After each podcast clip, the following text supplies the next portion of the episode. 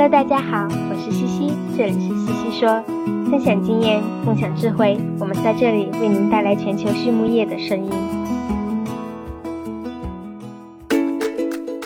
感谢西西说的合作伙伴们：英赛特解决肠道问题，美国达农威公司值得信赖的营养与健康专家，优宝生物、三和药业让健康养殖更简单。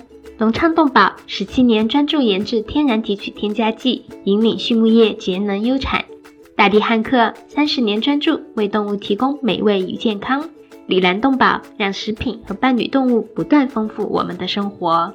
康德全包膜凝聚未来，凝聚更多力量，释放更多能量。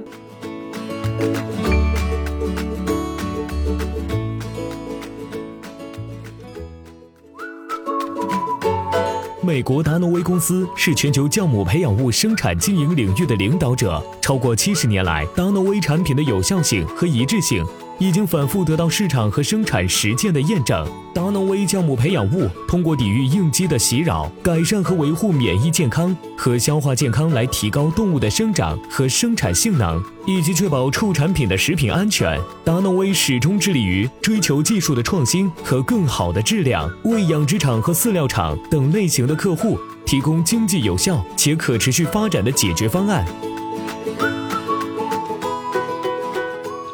大家新年好呀！这里是西西说，春节一定是过得非常的热闹吧？今天呢是新年的第一篇 Swinet，我们就一起来聊一点轻松的，一起畅想一下未来的养猪业会是怎么样的呢？今天的嘉宾呢，Dr. John Carr，他是一位英国人，也是业内有名的养殖兽医专家，他为北美洲、欧洲、亚洲、非洲多国都做过。猪场临床的咨询和政府顾问工作，大家熟悉的《猪的健康》和《猪群健康管理》等书呢，也都是他编著的。今天这期西西说 and Swinet，我们请他从自己在业内的几十年的经验呢，来畅想一下对未来养猪业的期许。Dr. John 呢，身上具有非常有代表性的英式幽默，建议大家可以戳英文的元音来听一听，真的是非常的风趣呢。不知道各位读者对未来养猪业有什么畅想和期待呢？欢迎大家在评论区交流和分享。首先呢，我们还是来认识一下 Dr. John。他在十一岁的时候就开始学习和猪相关的知识，做一些。剪牙、断尾、准猪的工作。十四岁的假期呢，他就在猪场帮忙喂猪、养猪，并且在一九八二年正式成为了一名兽医师。经过五年的实践工作后，他返回了利物浦大学攻读微生物学和病理学，拿到了博士学位。他在许多大学教授过兽医生产课程，包括英国的利物浦大学皇家兽医学院。美国的北卡州立大学、爱荷华州立大学、澳大利亚的莫道克大学、汤斯维尔大学。目前呢，他在澳洲的詹姆斯库克大学任教，一直致力于提高畜牧业生产管理水平，来保持猪群的健康。采访的第一个问题，Dr. John 就聊到了未来猪场的劳动力问题。他说呀，谈到未来养猪业，我想到的第一件事儿就是猪场的劳动力问题。早在八十年代，我还是一名学生的时候，明尼苏达大学的李曼教授就和我说，猪场呀，迟早有一天，要么请不到人，要么开不起人工费。而这几年猪场的用工荒，大家也是有目共睹的。所以我认为呀，现代的养殖设计都要偏向于劳动力不密集型去设计。我不希望看到十年后，人们还是手扛着饲料去喂母猪，人类自身的身体结构就不是被设计来干重活的。就算是产房里需要单独饲喂的泌乳母猪，我们也可以使用自动饲喂系统来解决。站在猪的视角呢，我有时候就在想，是不是他们也不喜欢人多？也在盼望着饲养员早早的离开呢。我来想象一个猪在晚上的交谈内容吧。天哪，那些两脚兽终于走了，不用再挨打挨针了。我们今晚干点什么呢？是聊聊天、吃吃料，还是看点什么呢？对了，你家娃怎么样了？那我第二个想法呢，就是未来猪场缺的不仅仅只是劳动力，缺的是专业型人才。智能化猪场的硬件投入是很贵的，我希望能够招到训练有素的人来高效的应用管理起这些设备。在养殖业发达的国家，可能一个饲养员能够管理三四百头母猪；而在不发达的地区，可能一个人管理二三十头都费劲。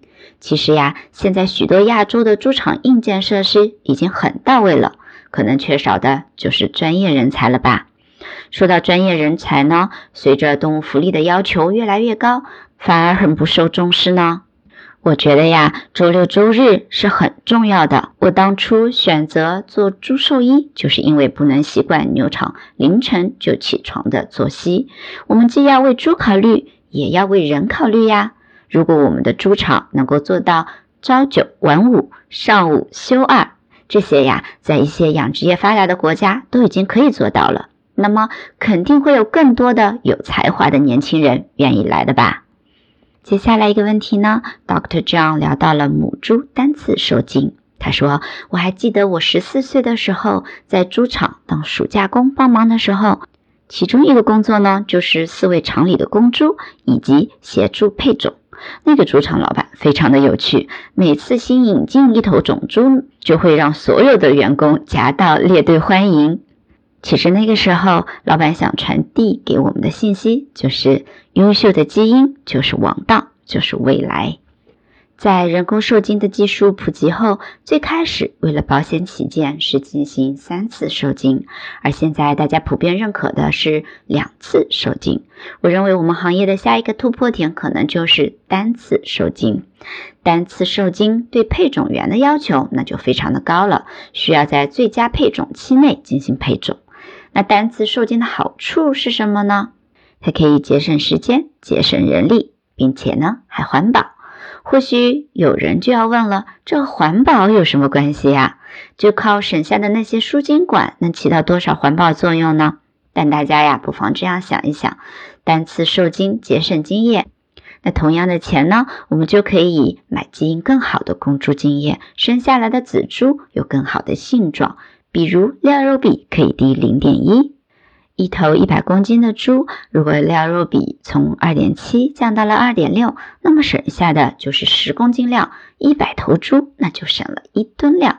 两千头就能省下一卡车二十吨料。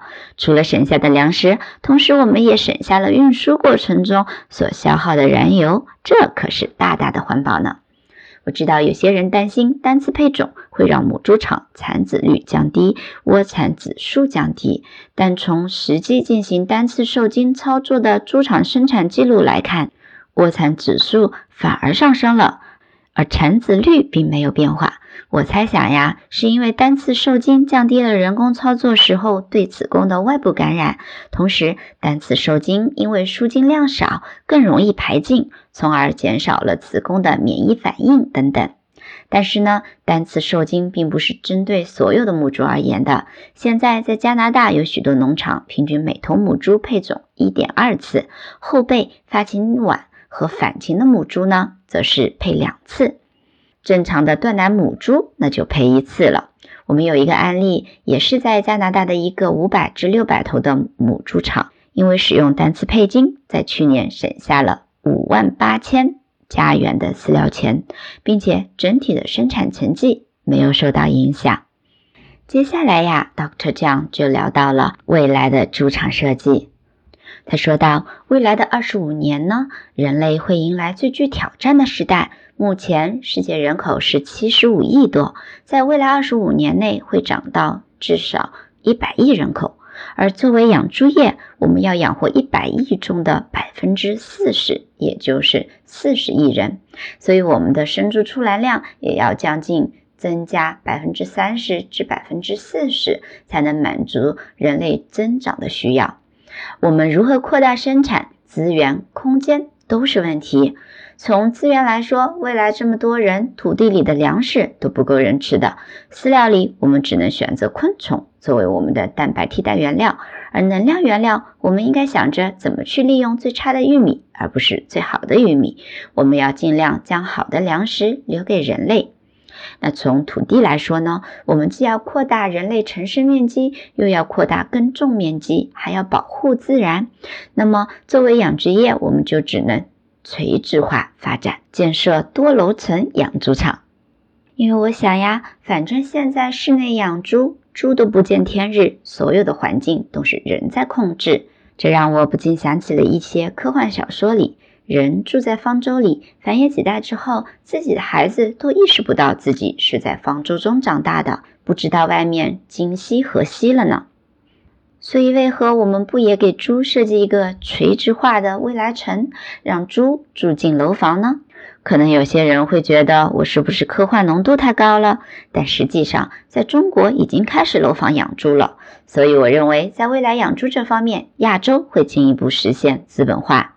我甚至还有一个更荒诞的想法，那就是楼房养猪应该搬进城市内，比如上海、伦敦、纽约这些地方，因为城市才是最需要提供肉类产品的地方，员工们也更愿意住在城市里。把猪场建在城市的好处是，城市有着完备的供水、道路等基础设施建设，猪场来了可以直接拎包入住。我的想法是，产房设在最顶层，然后下面是两层的母猪舍，接下来是几层的保育舍，然后就是生长育肥舍，最后是屠宰间。我们还可以在一楼直接开一家餐厅，那么从上到下就真的是农场到餐桌一体化的场景了，哈哈。可能有人会担心臭味，不知道大家有没有去过纽约？街上混合着汽油、垃圾的臭味，可好不到哪里去。当然，玩笑归玩笑，我们可以把通风系统建得高一些嘛，往高空排出臭气。还有人会担心动物福利问题，我觉得没有问题呀，都是室内养猪，我们为猪提供玩具，关注它们的心理健康，有优秀的饲养员、兽医照顾。我认为人类和猪在一起，会创造出一个美好的未来。还有一个最关键的问题，那就是在人口密度高的地方建厂，有点有悖于我们目前的生物安全理念。但我想，既然是畅想，那就大胆一些，未来总会有办法的吧？哈哈，未来的事，未来再说。米兰动保，一家全球动物保健公司，通过提供创新型产品。专业知识和卓越服务，以预防和治疗食品和伴侣动物的疾病，为养殖户、宠物主、兽医、利益相关者和整个社会创造价值。凭借在动物健康近七十年的实践和传承，以及让食品和伴侣动物不断丰富我们生活的企业愿景，Alanco 致力于帮助客户改善动物健康，同时也对所在社区和全球社会产生深远的影响。在采访的最后呢，Dr. 江又聊到了他最喜欢的资源。他说是他的客户。我的很多灵感和想法都来自于和客户的交谈。其实有时候客户不经意间的一句话或者一句抱怨，都会使我们行业能够往前更进一步的契机。而他最喜欢的非专业书籍则是《沙丘》。最后一个问题是什么使成功的行业精英与众不同呢？Doctor 这样说：“我本人啊，有一个毛病，那就是话太多。有人曾教导我，古罗马哲学家曾经说过，人有两耳双目，只有一舌，因此应该多听、多看、少说。所以我觉得懂得倾听是一个很好的品行。那么今天的西西说，我们就聊到这里。非常感谢大家在春节收听，祝大家节日愉快。”那么就下一期再见啦。